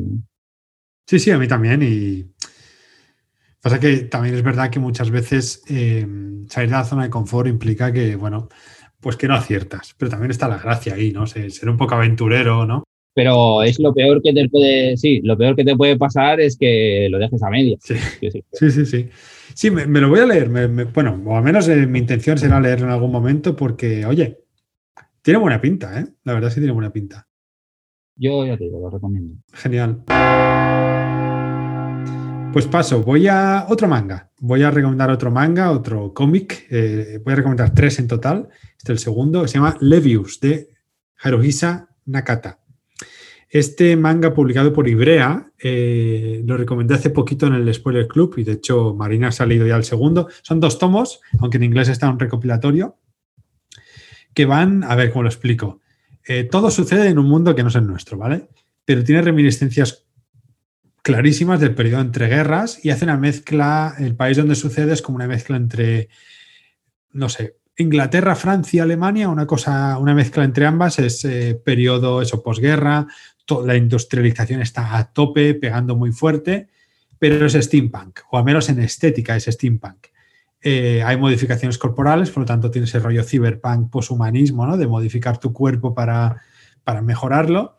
Y muchos de estos modificados, eh, que son de hecho veteranos o ex veteranos de, guerra, de esta gran, la llaman la Gran Guerra, se entiende que es eh, un símil o un paralelismo con la Primera Guerra Mundial, se dedican a hacer combates de boxeo modificados. Entonces se ponen como brazos de vapor, ¿no? o sea, brazos de, metal que funcionan con vapor y bueno, pegan más fuerte o se mueven más rápido, eh, ojos em, eh, cibernéticos, cosas así. Todo muy, eh, eso, steampunk. No hay tanta una tecnología digital, sino como eso, todo funciona con vapor. Pero bueno, esto es como un poco la sinopsis, que yo cuando leía esto dije, uff, esto a mí no, a mí el steampunk no me llama nada. Pero la gracia de Levius son los personajes, es esta gran guerra, es el rollo, repito, cyberpunk, hay una gran corporación que se beneficia de todas estas modificaciones corporales, se beneficia de los veteranos que vuelven de la guerra eh, desfigurados o, con, daños eh, físicos o, cerebrales. Tiene, yo diría que tiene incluso similitudes con Akira, ¿no? En ese sentido de hay alguien detrás que se está aprovechando económicamente del sufrimiento de los demás. Y luego además está el dibujo. Es una barbaridad, es ultra detallista, ultra realista y, cuando tiene que serlo lo deja de ser. Eh, con imágenes muy borrosas, muy rápidas, muy dinámicas. Incluso una cosa que comentaba en el Spoiler Club que es eh, superpone planos. Yo tengo la sensación de que lo dibuja en papel vegetal y lo pone uno encima del otro porque es que da una sensación muy curiosa y emborrona planos, emborrona escenas o situaciones de la propia viñeta, como si el manga estuviera mal impreso. De hecho, yo cuando lo leía pensé, uy, me ha tocado un manga defectuoso. No es el caso, es un efecto que, usa a propósito el, autor o autora, la verdad es que no estoy seguro. Y, es, queda muy bien, porque además enfatiza eh, una pisada. Además, es un, es un manga que sabe detallar mucho los sonidos sin poner una onomatopeya o, prescinde de diálogos y se queda mucho con gestos. Entonces los gestos, una mirada, una lágrima, un paso, una forma de caminar, y, o un emborronamiento de viñeta te habla mucho, ¿no? Entonces es un manga que explota mucho el lenguaje del, cómic. Eh, súper recomendable. Son dos tomos en castellano. En inglés sí que hay un tomo que, es como el omnibus con ambos. Muy recomendable. Muy bien. me lo apunto. Me lo apunto. Yo este año creo que ha sido el año de, la última década que menos cómic he leído. He leído un poquito de Hellblazer y poca cosa más. ¿eh? Y, a mí el cómic me gusta mucho. ¿eh? Lo que pasa es que pierdo un poco la paciencia con, con las series que no se acaban y, y soy mal lector de cómics por impaciente, por eso, pero me lo apunto. Bien, no tengo muchas cosas que comentar porque como no conozco y no así, o sea que voy al siguiente. Ahora voy a hablar de otro libro de Silvia Moreno García, que creo que es la primera novela que escribió y que igual la mencionamos cuando estábamos haciendo cuando estábamos haciendo el, podcast sobre Mexican Noise durante la entrevista. El libro se llama Signal to Noise y aunque no está a la altura de Mexican Gothic, yo creo que es una buena toma de contacto con la autora y que es una novela de fantasía urbana terror muy interesante que gustará especialmente a la gente que sea de mi generación o alrededores, ¿vale? Yo soy del 76, pues más o menos así, ¿no? Porque juega mucho con la música y juega mucho con la música de esa época. Juega mucho con los hombres G, juega mucho con Mecano, juega mucho con estilos de música nacionales de aquí o internacionales que en el momento de ser escritora de la novela o en el momento de ser adolescente Silvia Moreno García se escuchaban en México, ¿vale? Es una novela, yo la clasificaría de, fantasía urbana, Signal to Noise, eh, viene, me parece, del mundo de la producción musical y es el equilibrio que existe ¿no? entre, eh, dentro de un cúmulo de información ruido es cuando no hay información y señal es lo que tú intentas identificar que, tiene una parte de información, ¿vale? Dentro de la novela, mi interpretación, pero puede haber otras, es eh, el intento de la protagonista que está explicando la historia de encontrar un poquito un sentido, una información a lo que ha sido su vida, ¿no? Y su vida se ha caracterizado por dos cosas. Una de ellas es bueno, tres cosas. Una de ellas es que es la persona más borde sobre el planeta Tierra. Ah, la otra es que tiene una relación súper problemática con su madre y con su padre. Eh, y la otra es que con sus amigos descubre que tiene la capacidad de hacer magia, de hacer brujería. Vale. Eh, la gracia para mí del libro, la parte de originalidad, está ambientado en, como digo, eh, en México, más o menos años 80. Es decir, que es, que es contemporáneo, digamos. La gracia para mí es que la manera de, canalizar esa magia o la, manera de catalizarla es a través de la música y haciendo mixtapes, ¿no? cintas de música de mezclas que consigue que tengan un efecto sobre eh, el mundo que la rodea. ¿no? En este caso, un efecto normalmente eh, bueno, no voy a decir si positivo o negativo, depende de lo que esté intentando conseguir. Pero hace una metáfora interesante sobre cómo el arte es capaz de tener un efecto sobre el mundo. Aquí lo hace explícito a través de la magia, pero dentro de la metáfora que propone el libro, yo creo que, es un poquito la aportación argumental que está haciendo desde un género claramente fantástico a la literatura general.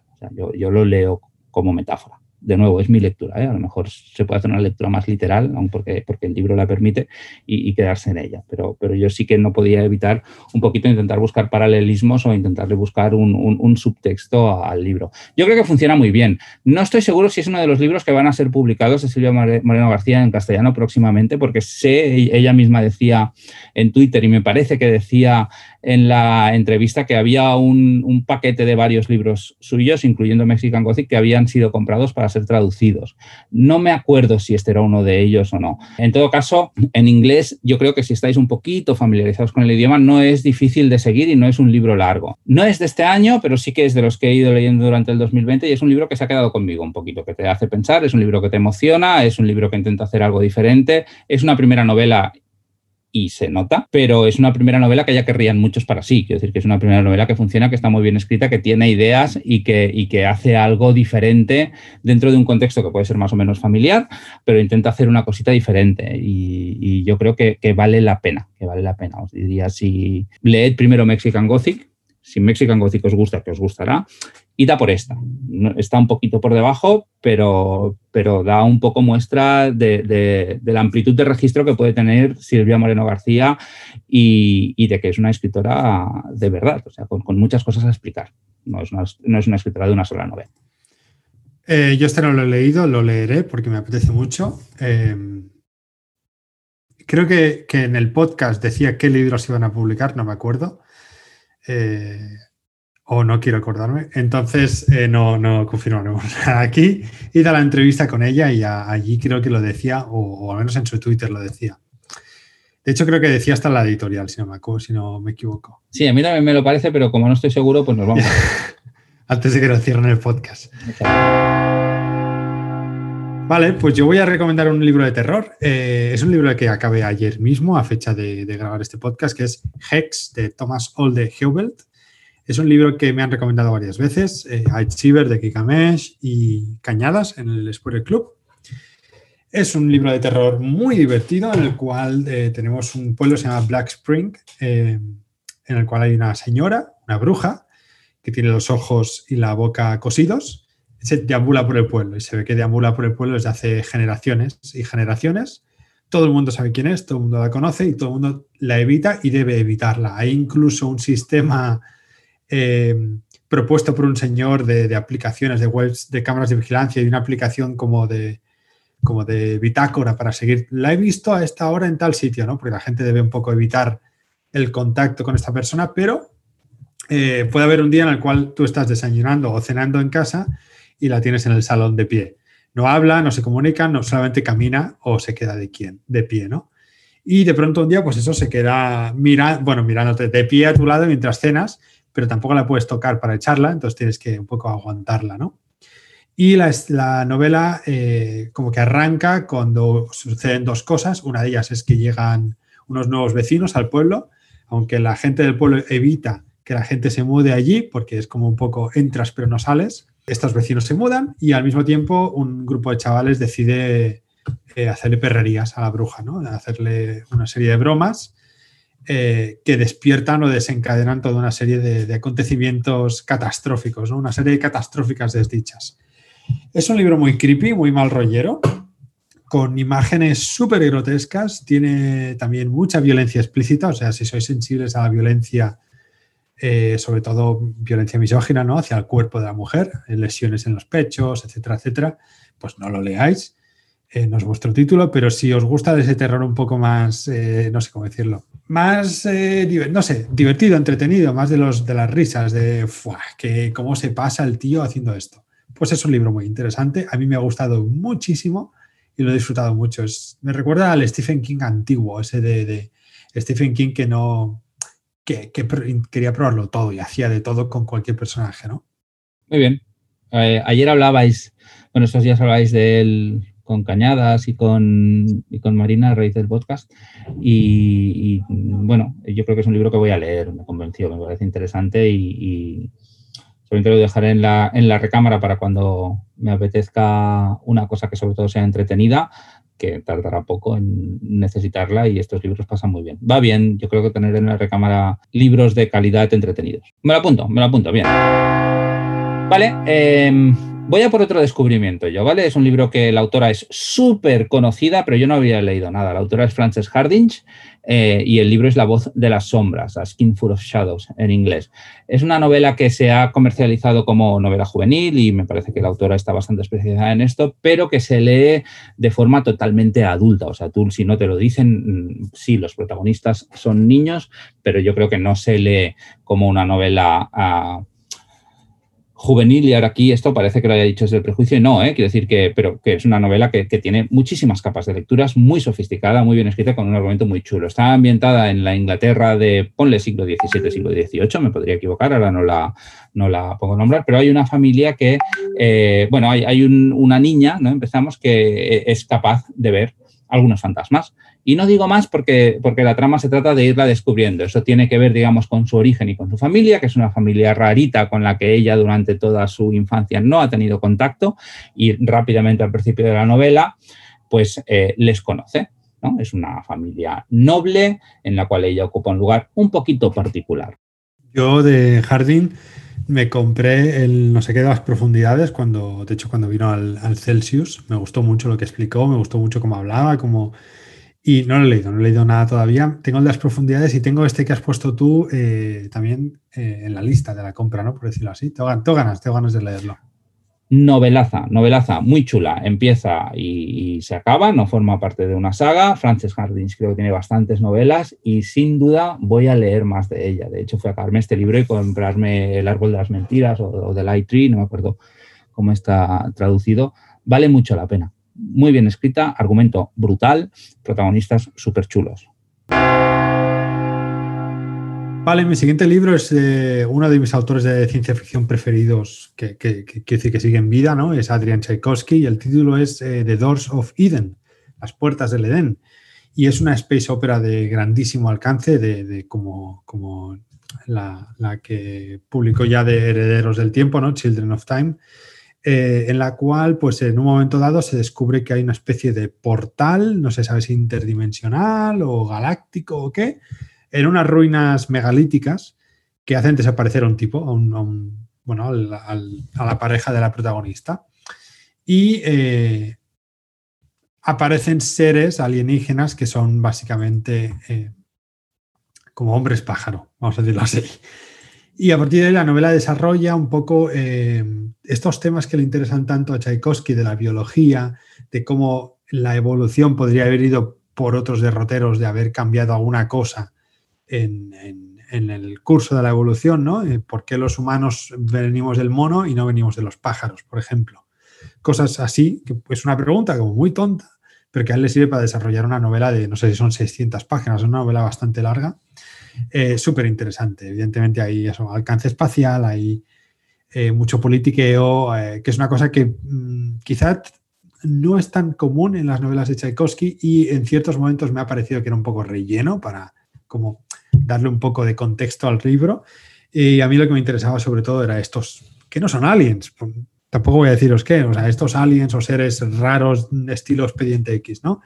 De hecho, el libro tiene un tono muy, muy, muy capítulo de Expediente X muy largo que me ha gustado mucho. Es un libro súper recomendable, súper interesante, autoconclusivo y si no me equivoco no va a haber más novelas que sigan, como eh, Children of Time tiene Children of Ruin, que es la segunda parte. Creo que esta es eh, autoconclusiva y se acabó, eh, lo cual le, da puntos, le da puntos. Es larga, es larga, pero súper recomendable y muy, muy, muy interesante. Trata muchos temas que tampoco quiero alargarme, pero bueno, si habéis leído algo de Tchaikovsky en ciencia ficción, ya sabéis por dónde van sus eh, intereses. Me la pido, me la pido porque la de Children of Time me pareció brutal, o sea, me, me gustó muchísimo, no leí Children of Ruin y me apetece mucho. Me la pido, ahora estaba mirando mientras hablabas, pero el, la tapa blanda sale en abril y la tapa dura me da un poco de pereza, o sea que lo compraré para el Kindle y lo leo. Sí, es un libro que en tapa dura no es, no es para nada agradecido de leer. ¿eh? Es muy gordo y en tapa dura cuesta, cuesta. ¿eh? porque los tapas duras a mí por lo menos cuando los abres y vas pasando páginas es como que no puedes aguantar el libro. Prefiero si es un libro muy gordo lo prefiero en tapa blanda yo. Sí, pero después ni en eso me lo voy a comprar para el Kindle, que, cuando yo compro mucho en digital y, y, es un formato en el que leo muy cómodo, o sea que y, luego no, no, es nada excepcional que si me está gustando mucho me lo compre en papel para tenerlo, pero, pero lo empezaré así. Vale, muy bien, muchas gracias por la recomendación. Pues Vale, yo voy a por una hora que es posible que muchos me digáis, hola Miquel, sí, sí, eh, y que seguramente habéis visto la película, pero es uno de aquellos ejemplos en el que la novelización aporta cosas a la película, es una novelización, no, no es al revés, no es que la película se en el libro, aporta cosas a la película y funciona perfectamente eh, como obra literaria en sí misma, brutal. El laberinto del fauno. El laberinto del fauno, seguramente habéis visto la película de Guillermo del Toro, muchos la habréis visto, es una película que a mí me gusta mucho, pero el libro me gusta más. Está escrito eh, por Cornelia Funke, es la primera novela que escribe en inglés, pero está traducido al castellano y también está traducido al catalán con dos ediciones preciosas, súper bonitas, en tapa dura con unas ilustraciones súper chulas. Y eh, el libro dice que también está escrito por Guillermo del Toro, pero mm, el, posfacio de Cornelia Funke después un poquito lo desmiente.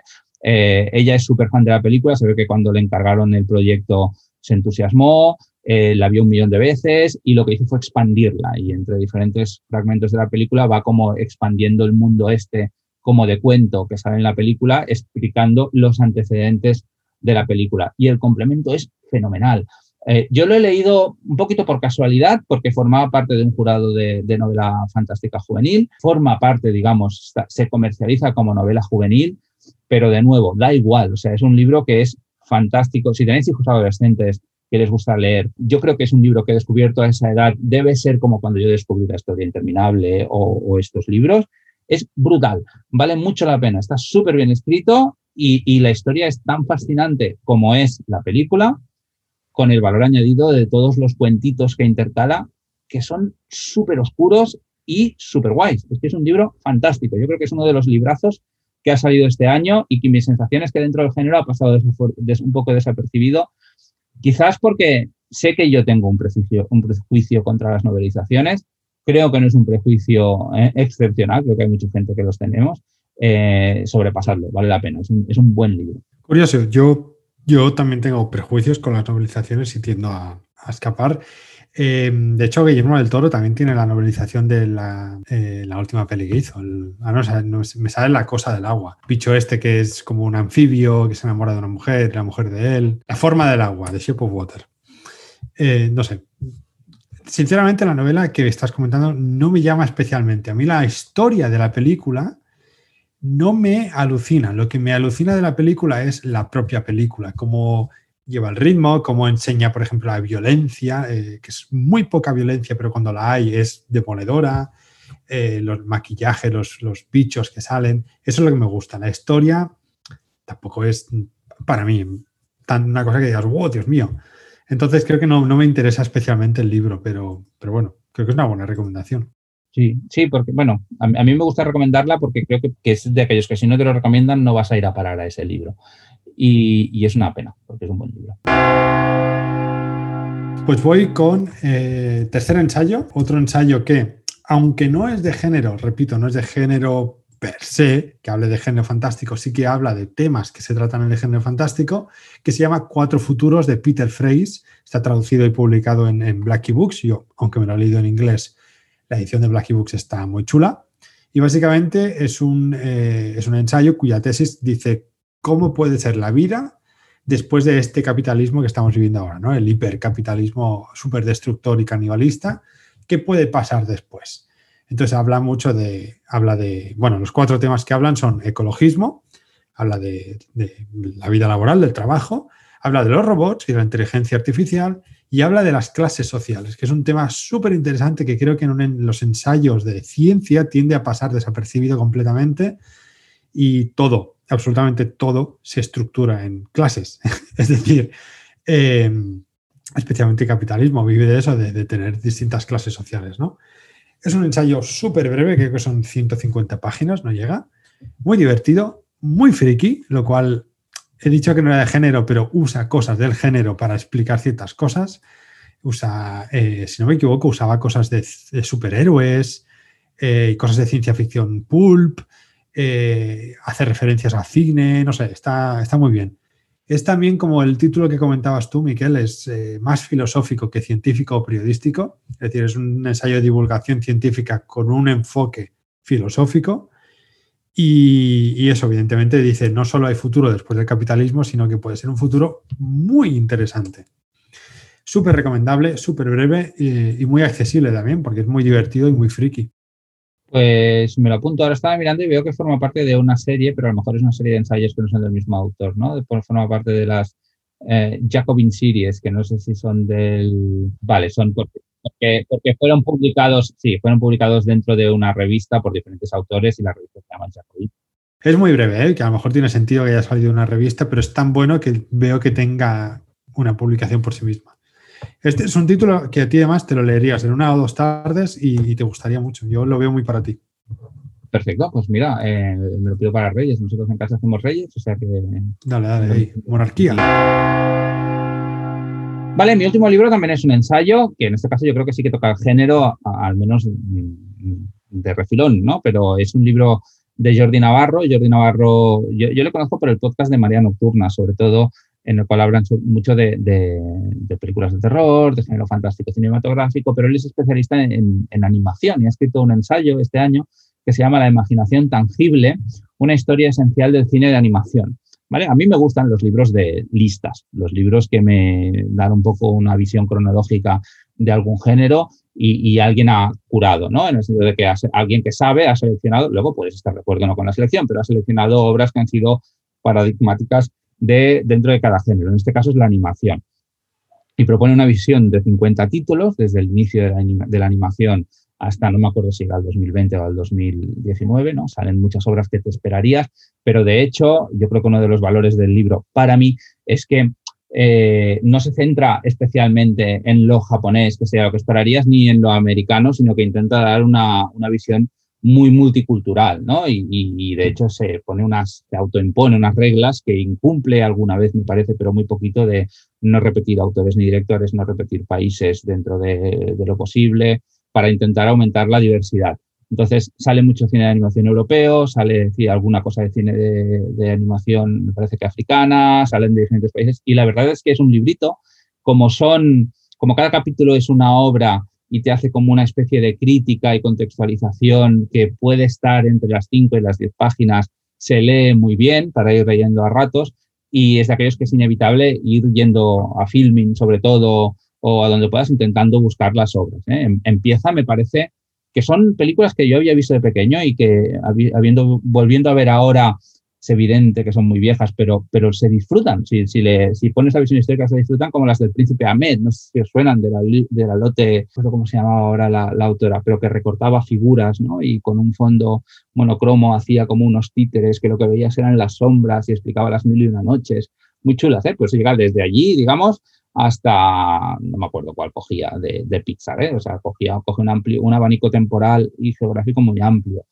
Bueno, si te gusta, si, no te interesa la animación, pasa del libro, pero si te interesa la animación, yo creo que, va muy bien para descubrir cosas y para ampliar un poquito horizontes en el sentido de que no todo es Pixar, no todo es Ghibli, no todo es eh, anime, ¿no? O sea, dentro de la animación es un género súper rico que se ha trabajado muchísimo eh, tanto para la narrativa como incluso para el reportaje, ¿no? Está film lleno de, películas como lo de las de Bashir o, Persepolis o, obras de estas que, tienen un componente de crítica social o histórico que, es chulo, ¿no? De hecho, Persepolis me parece que le dedica bastante atención en el libro y, es una película que a mí me entusiasma, ¿no? O sea, y, que tiene muy poco que ver intenta, es, es, de estos que intenta, digamos, abrir el abanico. ¿Qué es la animación? Pues animación es todo esto, pam, con lo cual a mí me interesa.